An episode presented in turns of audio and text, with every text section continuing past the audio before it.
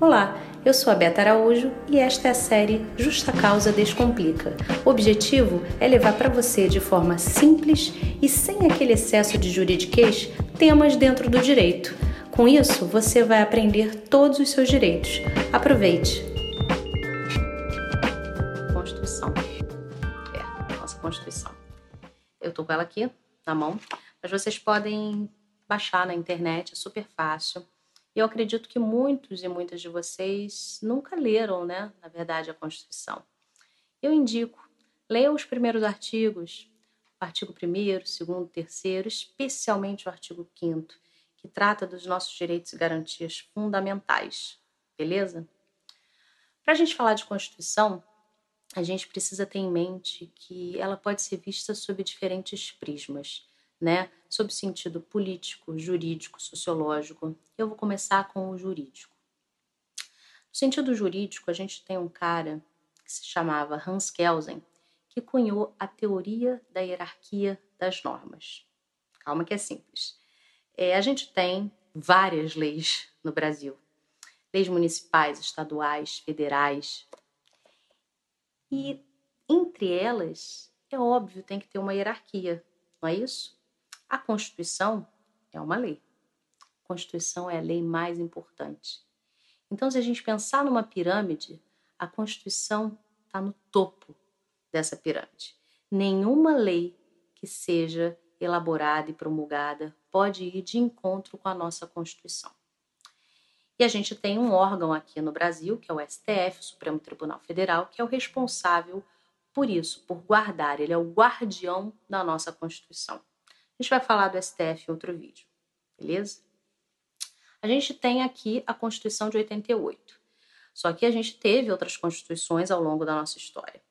A primeira Constituição foi de 1824, ainda no Império. Essa Constituição foi outorgada, porque ela foi imposta, ela foi fruto da vontade do imperador. Quando a Constituição é outorgada, ela é imposta ela é chamada por alguns, então, de carta, para fazer essa diferença né, entre carta e Constituição. A Constituição promulgada é aquela que é fruto de um processo, na verdade, democrático, né, elaborado por uma Assembleia Nacional Constituinte. E a primeira que a gente teve é, na República, em 1891, foi uma Constituição promulgada. É preciso que a gente entenda que a nossa Constituição de 88, chamada de Constituição Cidadã, ela foi fruto de um processo de redemocratização no nosso país, porque a gente viveu longos e penosos anos de ditadura. E aqui eu faço um parênteses, né? Foi uma ditadura, foi um golpe militar, não pode ser chamado de movimento de 64 ou de revolução de 64. Beleza? Seguindo, a nossa Constituição se divide em três partes: preâmbulo, parte dogmática e parte transitória. O preâmbulo é aquilo que fica lá no comecinho da Constituição, antes mesmo do artigo 1 Ele demonstra quais são as intenções, os objetivos do constituinte. Dá para vocês lerem, é rapidinho. A parte dogmática é composta por todos os artigos que estão ali na Constituição. É o nosso texto constitucional. E, por fim, a parte transitória é composta pelo ADCT, atos de disposições constitucionais transitórias. É, dentre as funções do ADCT, né, que tem numeração própria, é, uma delas que eu destaco é fazer a transição, é servir de ponte entre a Constituição anterior e a Constituição em vigor, a Constituição vigente. Beleza?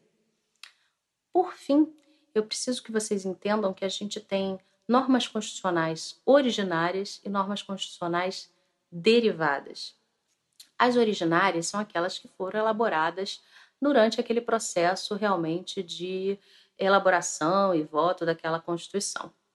As normas constitucionais derivadas são aquelas que são inseridas no texto constitucional ao longo do tempo, né? Então, por exemplo, a gente pode é, suprimir alguma norma, a gente pode alterar, a gente pode incluir. Isso é feito através das emendas constitucionais. As emendas constitucionais têm força de norma constitucional e por isso elas precisam ser respeitadas. Querem ver exemplos disso? É, a gente tem no artigo 6 que eu falei os direitos sociais, que são extremamente importantes, né?